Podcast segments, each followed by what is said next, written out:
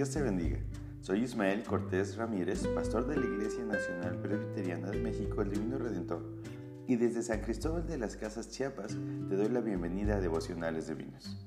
Te invito a que escuches, reflexiones, apliques y compartas este mensaje que podría cambiar tu vida y la de tus seres queridos.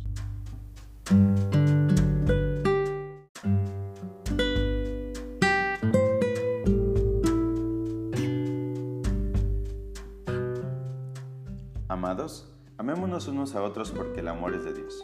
Todo aquel que ama es nacido de Dios y conoce a Dios. Primera de Juan, capítulo 4, versículo 7.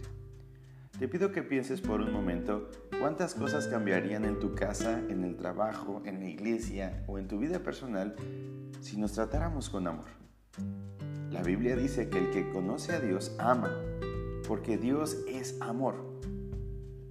El que conoce a Dios ama aunque la otra persona no se deje amar o no se merezca ese amor, porque Dios lo amó así primero. El amor no se mide, no se condiciona, el amor no es traicionero, el amor se da pase lo que pase. Este texto explica que Dios es el propietario del amor. El amor es una característica de Dios y es una cualidad que Dios compartió y produce por el Espíritu Santo en cada uno de sus hijos. De hecho, la Biblia dice que el mayor de todos los dones es el amor. Un don es un regalo de Dios. Por lo tanto, el amor es un regalo que Dios nos da. Dios nos ama a pesar de cómo somos. Dios nos ama a pesar de nuestros malos comportamientos y nuestras malas actitudes. Dios tiene cuidado de nosotros a pesar de cómo nos comportamos nosotros con Él. Aunque nosotros le ignoremos, Dios nos ama. Aunque nosotros no seamos tan fieles como Él lo es con nosotros, Él sigue amándonos de una manera impresionante. Asimismo debemos amarnos nosotros, amar a nuestra pareja como Cristo nos amó. Eso es lo que nos enseña la Escritura. Amar a nuestros hijos de manera incondicional como Dios el Padre nos ama a nosotros. Amar a nuestros enemigos, bendecirlos y cuidarlos, perdonarlos, porque ellos no saben lo que hacen. Esa es la manera con que Cristo trató a aquellos que le ofendieron. Entonces, quiero invitarte a que te trates con amor, que trates con amor a todas las personas que te rodean. Tratarnos con amor, seamos tiernos y cariñosos entre nosotros como un reflejo del amor tan profundo con el que Dios nos amó.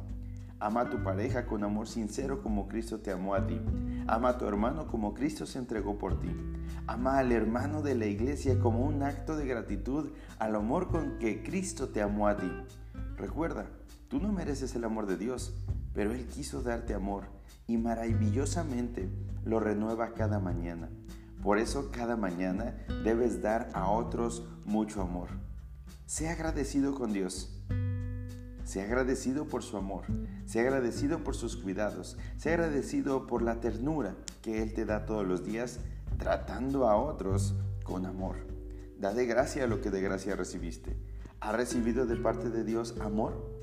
¿Has recibido de parte de Dios ternura y cuidados? ¿Has recibido de parte de Dios perdón y misericordia?